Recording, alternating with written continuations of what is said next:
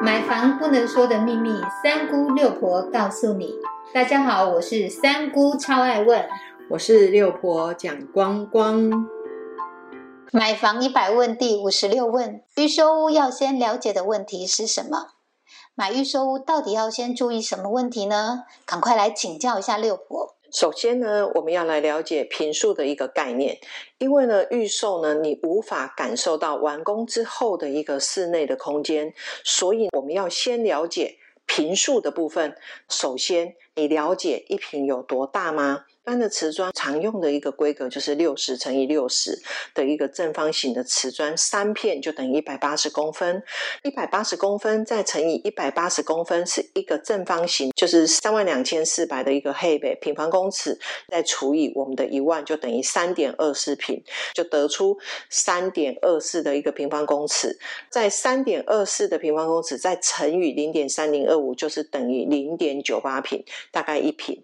讲这么多呢，六。我就是大概要让大家知道，就是六十公分三片面积大概就是一平的一个左右，这样子大家是不是对尺寸的一个部分有了解？再来我们要去了解是你的房间的尺寸啊，跟客厅的宽度。客厅的宽度呢，六婆会建议大家至少要两米五以上，房间的尺寸至少要大概在两米以上。再接下来厕所的空间的一个尺寸大概就是一米三乘以一米八，或者是两米以上。阳台跟厨房跟次卧的部分，它的室内的净空间都希望是在一米六、一米七以上。大家会对这个一米六、一米七。的概念是什么？也许也不清楚。再白话一点，就是一百七十公分、一百八十公分。如果你可以了解这样子有多大的话，以后你再看所谓的平面图有标尺寸的部分，你就可以去了解。为什么要懂呢？因为这关系到你住进去之后的生活品质。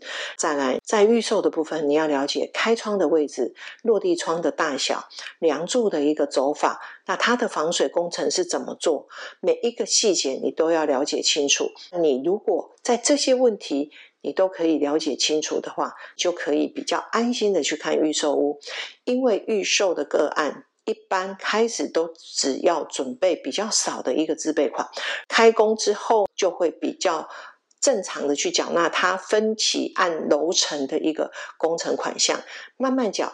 这样子对自备款不多的一个粉丝也比较容易入手。